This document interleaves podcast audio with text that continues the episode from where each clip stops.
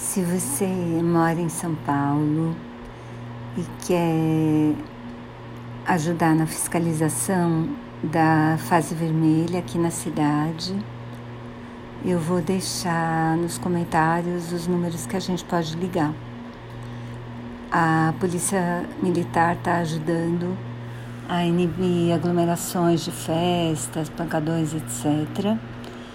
E uma parte da vigilância, que é a parte que, que também fiscaliza consumo de cigarro e álcool por menores, está com uma força-tarefa também para fiscalizar os estabelecimentos não essenciais que estão abertos.